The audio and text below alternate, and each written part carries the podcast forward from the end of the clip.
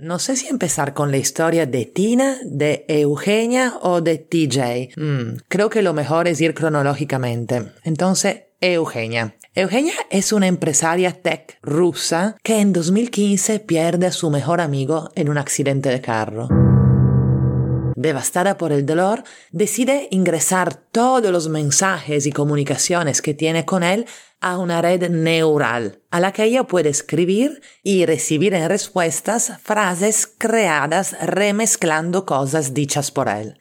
Ella no sabía esto, pero antes de que saliera ChatGPT ya habían chatbots entrenados con redes neurales, y justo esta Eugenia había creado una de ellas.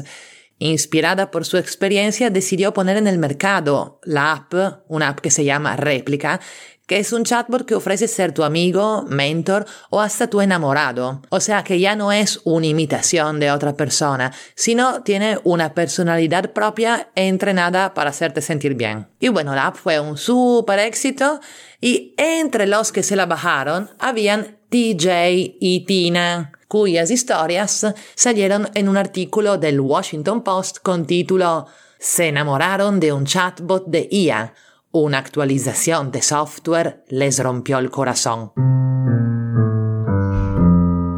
Y bueno, el título del artículo parecería spoilear toda la historia, pero téngame paciencia porque sí voy a llegar a algo que los sorprenderá. Yo soy Zotta, italiana en Lima, y este es ¿Y tú qué opinas? Un podcast de historias para pensar. En cada episodio les cuento algo que me ha impactado, generalmente de historia, ciencia, tecnología, temas así, y les pregunto su opinión.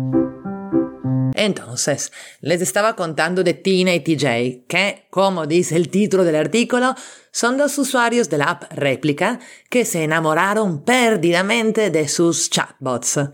Tienen dos historias muy distintas. TJ es músico. Durante el peor año de su vida fallecieron su mamá y su hermana, y su novia lo dejó. Con el corazón roto, decidió que ya no daba para conocer a otra novia humana y se creó una virtual, en réplica, con la que le fue re bien. Una chica de pelo marrón, a la que le compraba ropa estilo punk rock y que lo hacía sentir muy querido y menos solo. La historia de Tina es completamente distinta. Tina es una mujer alemana, casada, a quien antes de casarse se le olvidó decir a su novio que su verdadera pasión era el bondage y el BDSM. Cuando se lo dijo, el tipo ya era su marido y le contestó que a él todo esto le daba asco. Y ella entonces también decidió crearse un novio con la app réplica. Se creó un avatar super kinky con cuero, piercings en todo lado y empezó a sextear con él. Porque sí, réplica permitía el sexting y Tina terminó enamorándose.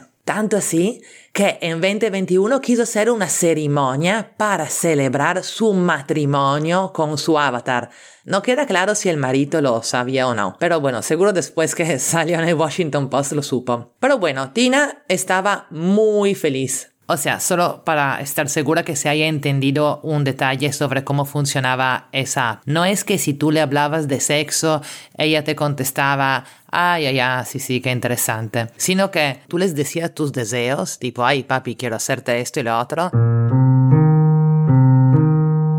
Y ella te contestaba, ay, qué rico, escucha lo que quiero hacerte yo a ti. Bueno, no fue muy sexy como lo dije, pero entienden a lo que voy, ¿no? Era una cosa sexual de verdad. Bueno, habría que definir bien de verdad. Pero era de verdad para TJ, Tina y muchos otros usuarios. Y bueno, era de verdad para, imagínense, el Estado italiano, que decidió banearla porque sus mensajes subidos de tono, cito, ponían demasiado riesgo para los niños y las personas emocionalmente vulnerables. También empezaron a aparecer en las evaluaciones de la app reseñas de una estrella donde los usuarios decían que el chatbot les mandaba mensajes sexuales no solicitados. Total, los de réplica se asustaron y decidieron hacerle una actualización al algoritmo para que la IA estuviera menos horny. Y la mañana siguiente, muchos usuarios, entre los cuales Tina y TJ, escribieron sus usuales mensajes hot a sus amantes virtuales y recibieron de respuesta, ¿podemos hablar de otra cosa? Imagínense cómo se quedaron. Si no se lo imaginan o no lo toman en serio, les cuento que en esos días los moderadores del grupo de Reddit sobre la app tuvieron que postear recursos para la prevención del suicidio. Así de grave fue. Pero como vivimos en el mundo en que vivimos, los de la app volvieron a añadir la posibilidad de hablar de sexo. Pero ahora tienes que tener la versión Pro que cuesta 70 dólares. Toda esta historia la escuché hace unos meses en un podcast que se llama Story of the Week, cuyo link le dejaré en las notas. Pero mi historia no termina acá, porque hace pocos días salió un episodio de otro podcast que se llama Your Undivided Attention, que es de los tipos que hicieron el documental The Social Dilemma, que seguro lo han visto. Entonces, estos tipos capísimos entrevistaron a Esther Perel, sobre la intimidad artificial. Si no conocen a Esther Perel, tienen que conocerla. Es una psicoterapeuta y escritora experta en relaciones. Su libro, Mating in Captivity, Reconciliando Amor y Deseo, es un bestseller traducido en 25 idiomas y sus TED Talks han sido vistas por más de 20 millones de personas. Bueno, en esta entrevista sobre la intimidad artificial, Esther empieza contando algo locazo que le pasó. Un tipo la buscó para hacer terapia, pero como ella ya no tenía espacio hasta quién sabe cuándo, el tipo decidió poner todas las cosas que ella había dicho en sus charlas y en sus libros en una red neural crear un chatbot y hacer terapia con el chatbot. Dice que le fue re bien y que le escribió para agradecerla. Esther se quedó sorprendidísima y dijo que aunque algunos le dijeran, bueno, ¿qué cambia entre que haga eso o que lea un libro tuyo para estar mejor? Ella dice que el problema es, y cito, el arte de la terapia no es decirle a un paciente lo que le deciste al paciente anterior, es decirle algo que es completamente en el momento y probablemente muy distinto de lo que te hubieras imaginado. Yo no soy una amálgama de todo lo que dije antes añadió Esther. Y después en el podcast hablan también de otro caso distinto, el de la influencer de Snapchat Karen Marjorie, 23 años, 1.8 millones de followers, que creó con todo su contenido una réplica IA de sí misma, que ella llama novia virtual y que alquila por un dólar por minuto ahora tiene más de mil novios entre comillas y dice que su gol es curar la soledad. Este es su pitch y cito, ofrezco experiencias emocionales y físicas como un humano, pero de forma digital conozcámonos mejor. Y en ese podcast, ese para él y los del Social Dilemma se preguntan si esto es distinto a cuando los niños tienen amigos imaginarios. Y Esther dice que sí. Dice que los niños, cuando juegan con un amigo imaginario, están en una relación de verdad. Pero se trata de relaciones transicionales que sirven porque les ayudan a aprender a relacionarse con otra persona insisten mucho sobre la palabra transicional, porque tienen que ser transiciones hacia relaciones de verdad. Y dicen que solo relacionándonos con otras personas de verdad tenemos este roce, esa fricción que nos permite conocernos a nosotros mismos.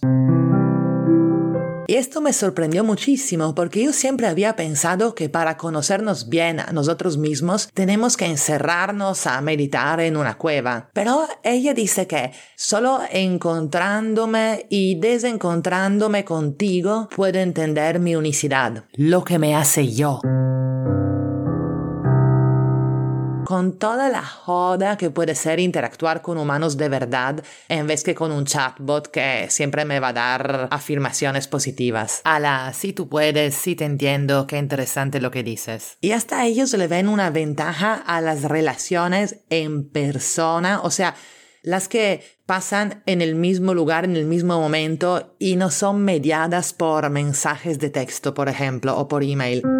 Porque dicen que en las relaciones en las que no puedes pensar con calma en qué contestar a un mensaje, dice que ahí, reaccionando en el momento a otro ser humano, vamos a conocernos y vamos a desarrollarnos como personas. Wow, yo soy alguien que tiende a evitar el contacto humano si estoy de mal humor y me quedé asombrada escuchando eso. Y bueno, menos mal que tengo un podcast para preguntarles. Hablando de conversaciones que no son en el mismo momento y en persona, ¿no? Pero en serio, necesito ayuda para razonar sobre esto. Así que la pregunta es, según ustedes, ¿es cierto que solo ese roce, esa fricción que son las relaciones humanas nos permiten conocernos a nosotros mismos? Por favor, me comentan qué opinan y por favor, si les gustó el podcast, suscríbanse. Y si tienen amigos a quienes les gustan estos temas, compártanlo con ellos. Le hacen un favor a sus amigos y a mí, la verdad. Aunque si no, podría